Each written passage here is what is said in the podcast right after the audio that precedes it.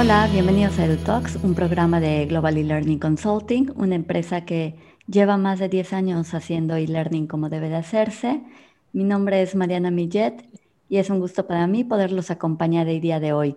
Además, hoy tengo a un súper equipo conmigo que me está acompañando y es el Departamento de Corrección de Estilo de Globalec. Tenemos con nosotros al coordinador Rafael Sánchez. hola. Dineo. hola. Alejandra Moctezuma y Dineo Velasco, perdón, este, si no es el único que no dije. Y Alejandra Moctezuma, bienvenida. Muchas gracias. Eh, vamos a, estar platicando un tema que me apasiona y, y creo que es súper importante para cualquier programa de e-learning, pero más allá del e-learning debe ser como una práctica en nuestra vida profesional que tiene que ver con la corrección de estilo. Y para los que desconocen qué es lo que se hace eh, en el departamento de corrección de estilo, si te parece bien, Irineo, comenzamos contigo. ¿Nos puedes platicar un poquito de qué es lo que hacen como correctores de estilo eh, dentro de Globalec? Hola Mariana, claro que sí. Un placer estar con ustedes y saludos a todos. Ok, ¿qué hacemos en el área de corrección de estilo en Globalic? Eh, como ya lo podremos imaginar, eh, trabajamos precisamente con material escrito. En este caso, material escrito que se va a destinar para ya sea apuntes, guiones de video, presentaciones interactivas y todo tipo de recursos que, que apoyen al, al sistema e-learning. Y en este caso, ¿qué vamos a hacer? Pues vamos a trabajar en cuanto a la forma, en la revisión de la forma y del fondo del, del señalado material escrito. En este caso, respecto a la forma, vamos a abordar dos aspectos que tienen que ver con la ortografía y la sintaxis. En cuanto a la ortografía, pues como podremos eh, imaginar, es el correcto, la correcta escritura de las palabras, uso adecuado de signos eh, y todo el tema de, de puntuación. Eh, respecto a la sintaxis, eh, vamos a procurar el, adecuado orden de, las palabras dentro de una oración.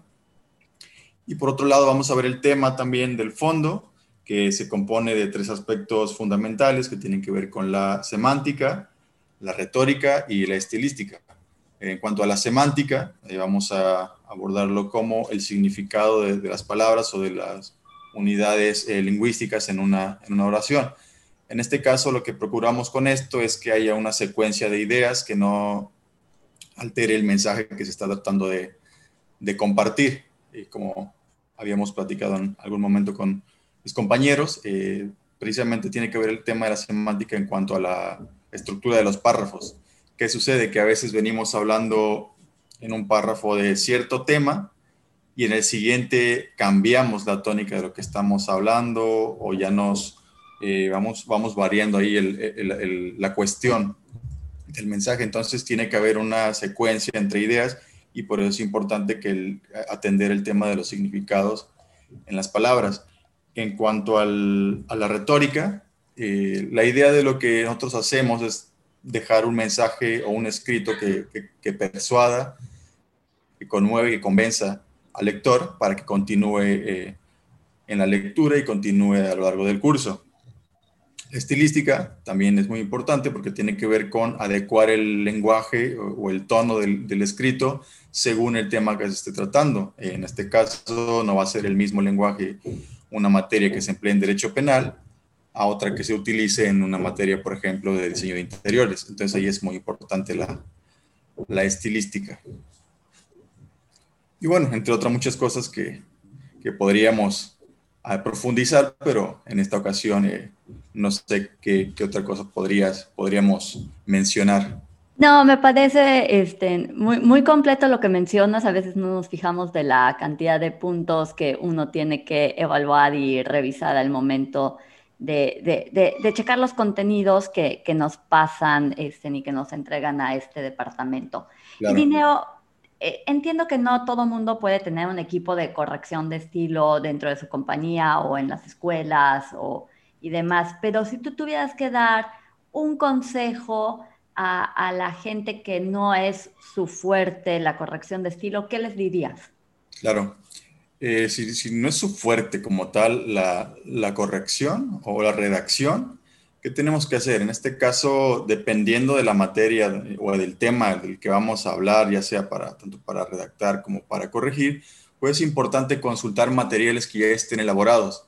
En este caso pueden ser de centros universitarios, de centros de investigación, de cualquier instancia, eh, digamos que tenga cierto, cierto prestigio, para a partir de ahí poder notar qué recursos utilizan a la hora de redactar, cómo presentan el material y a partir de esta comparación que vamos a realizar, podemos ir eh, teniendo mayor noción de lo que nosotros podríamos ofrecer, obviamente con nuestro propio estilo, con nuestro, con nuestro sello, digamos. Simplemente lo que haría, lo que yo recomiendo es que nos eh, introduzcamos en, en, lo que ya está más o menos eh, eh, escrito y, presentado para que vayamos haciendo esa comparativa, ver qué nos, qué nos gusta y qué no nos gusta, para, como ya te mencioné, a partir de ahí ver con qué nos identificamos y apoyarnos de alguna forma a la hora de, de redactar el, el, material.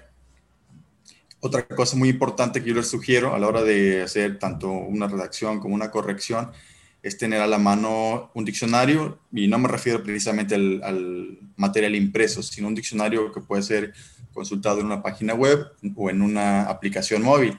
En este caso, el diccionario es muy importante tanto para el tema de la definición de palabras que a veces lo vemos como algo tan simple y tan básico, pero sí nos saca de apuros en determinados casos. Y el, el otro punto de la utilidad del diccionario tiene que ver con corroborar que una palabra en efecto esté bien escrita, esté bien tildada y nunca está de más ahí tener ese, ese apoyo para, para no dejar cosas al aire.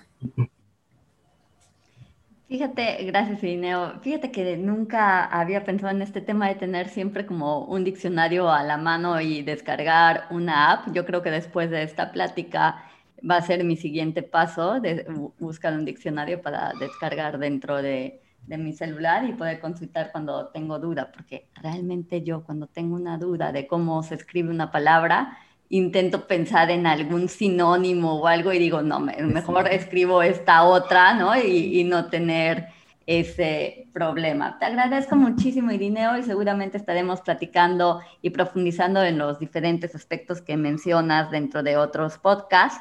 Eh, ahorita, si les parece, eh, platicando, eh, vamos a platicar con Ale. Ale, este, bienvenida, me da mucho gusto de que nos acompañes el día de hoy. Ale, a ti te quiero hacer una pregunta. Eh, de lo que les toca ver en el día a día y, revisar, ¿cuál se, hace como el mayor pecado que se comete en, temas de redacción, por ejemplo, de, de, lo que ustedes ven? Claro, Mariana. Pues antes que nada, muchas gracias por permitirnos eh, participar en este espacio. Eh, nos resulta muy pertinente que se nos dé un momento para que podamos compartir qué es lo que hacemos en el área de corrección de estilo, porque como bien señalas, normalmente eh, pues mm, nuestra presencia suele ser como muy, eh, muy aislada, muy casi casi invisible y pues lo que nosotros hacemos normalmente tiene mucho peso para hacer la diferencia entre un producto pues más o menos hecho y un producto más profesional. En el caso de lo que me preguntas, yo considero que algo muy delicado y muy frecuente que, solemos encontrarnos es el plagio. Y pues bueno, al respecto, eh, es algo que tenemos que cuidar bastante. Para ello, pues nosotros hemos desarrollado diferentes eh, formas, mecanismos para poder detectarlo. No quiere decir que en todos los textos que nos encontramos tienen plagio, pero porque pueden ser ya sea intencionales o accidentales. Eh, se da de las dos formas y sin embargo nosotros pues de una u otra forma tenemos que corregirlo porque, eh, por ejemplo, en el caso de, cuando es intencional, pues se suele dar mucho cuando eh, la persona que, que, escribió el texto o el artículo pues simplemente copió y pegó y no colocó las referencias debidas. Y cuando es de manera accidental, suele darse, por ejemplo, cuando se cita incorrectamente o se le olvidó al autor colocar, por ejemplo, la referencia de vida, entre otros casos. Oye, Ale, y una pregunta. Eh, para poder detectar plagio, porque muchos de los que nos escuchan son profesores, ¿me, ¿me pudieras dar alguna recomendación de lo que ustedes hacen para poder decir, esto me suena que es plagio? Ok, sí, claro. Eh, en el ámbito académico principalmente es cuando se da y en todos los niveles. O sea, nadie está exento de, en el caso de los docentes, de encontrarse con casos de plagio ya sea desde la entrega de un ensayo hasta una tesis para titularnos. Eh, el docente lo que normalmente puede hacer como consejo, por ejemplo, que es lo que nosotros pues nos enfrentamos día a día, es em, en el momento en que nosotros leemos el, texto, eh, suele eh, suceder que de manera intuitiva tal vez algo nos parezca sospechoso porque hay un cambio de estilo o simplemente al, un, fragmento parece que está muy bien redactado, entonces como que contrasta mucho con el resto del, texto y podemos recurrir a herramientas que se encuentran en Internet. Algunas de ellas son gratuitas, otras son, hay que pagar para poder tener un servicio completo, eh, pero eh, sobre todas las cosas, más que estar vigilando y espiando y supervisando que no haya plagio, un, elemento muy importante es eh, hacer que los alumnos o las personas en general, incluso los investigadores, hasta en el ámbito universitario o de posgrados, concientizar que el plagio es una, es una cuestión a nivel académico poco profesional y atenta contra principios éticos y muchas veces incluso legales. Entonces, eh, esa es a mi parecer la forma más efectiva, tal vez no tan inmediata, pero sí efectiva de poder eh, erradicar este tipo de situaciones. Y bueno, las herramientas que, que, mencionaba, pues algunas de ellas, por ejemplo, es plagiarismo, otra es plagiarism checker, entre otras. Simplemente es cuestión de entrar a internet y buscar el, la herramienta antiplagio que más se adecue a nosotros y poder usarla. Ay, muchísimas gracias, Ale. Eh, y, te agradezco igual de que nos digas y compartas estas herramientas. Y sobre todo, yo creo que es importante lo que mencionas de hacer concientización en, las escuelas, en las universidades, acerca de qué es el plagio, qué conlleva, cuáles son estas faltas éticas o cuáles son estas faltas legales a las que uno eh, pudiese llegar a, a incurrir. Entendiendo que además podemos evitarlo porque al final del día no quiere decir que no podamos apoyarnos de ideas de otros, sino hay que reconocerle a esos otros que son sus ideas, ¿no? Y, dejar claro de que si lo dijo este, Juan Gómez, pues lo dijo Juan Gómez y hay una forma de, de señalarlo. ¿Qué te parece si ahora con Rafa platicamos ese tema? Rafa, muy buen día. Rafa. Buenos días, Mariana.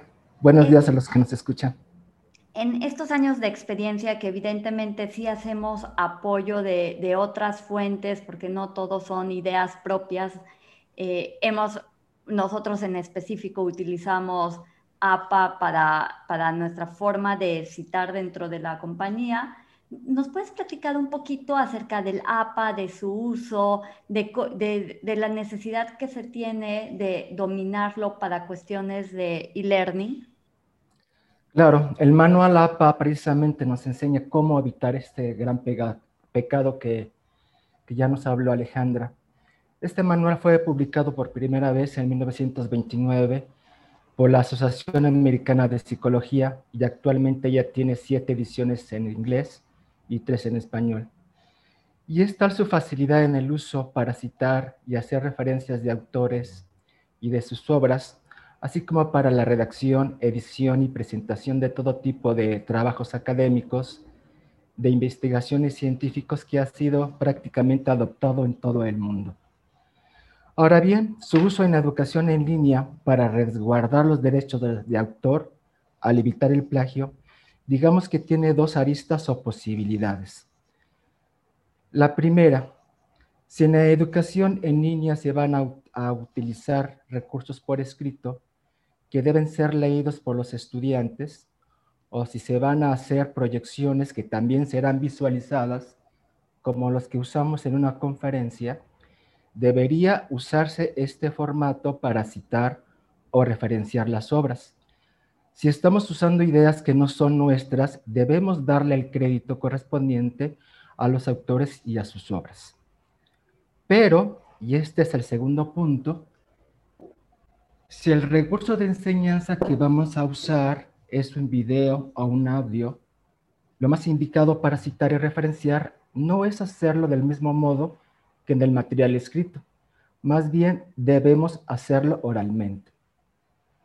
Con frecuencia me ha tocado revisar guiones de grabación donde el docente utiliza la clásica cita con nombres de autores, fechas y páginas entre paréntesis. Inevitablemente me pregunto cómo le va a hacer para, para decirlo oralmente cuando grabe ese guion. Es complicado hacerlo porque rompemos el flujo de lo que se dice al tratar de pronunciar tal cual los elementos de una cita. Sí, totalmente. ¿sí? Perdón que te interrumpa, Rafa, pero la, la realidad es que sí, imagínate. Eh, Gómez, coma, 2018, coma, et o, sea, o, sea, no sé, porque digo, no, no es mi área de, de experiencia, ¿no? Pero, pero pues sería como, dirías... Se horrible. ¿no? O sea, no, no significa que no digamos que lo estás retomando de alguien, pero me imagino que es una manera de plática o que al final puedas poner créditos o hay otras maneras que, que se note que no estás eh, atribuyéndote algo que no es tuyo. Que no es tuyo, claro, claro. Eh, pero, pero sí, me parece como, como poco práctico intentar en un guion de video estarlo haciendo de, de, manera, ¿no? Eh, pero, pero bueno, Rafa, ¿algún consejo que nos puedas tú dar? algo que, quisieras... Perdón, te interrumpí, de hecho, no sé si quieras terminar la idea. Pero... No, sí, lo, en este caso lo que debemos hacer es verbalizar oralmente la cita. Ponemos, pongamos un ejemplo.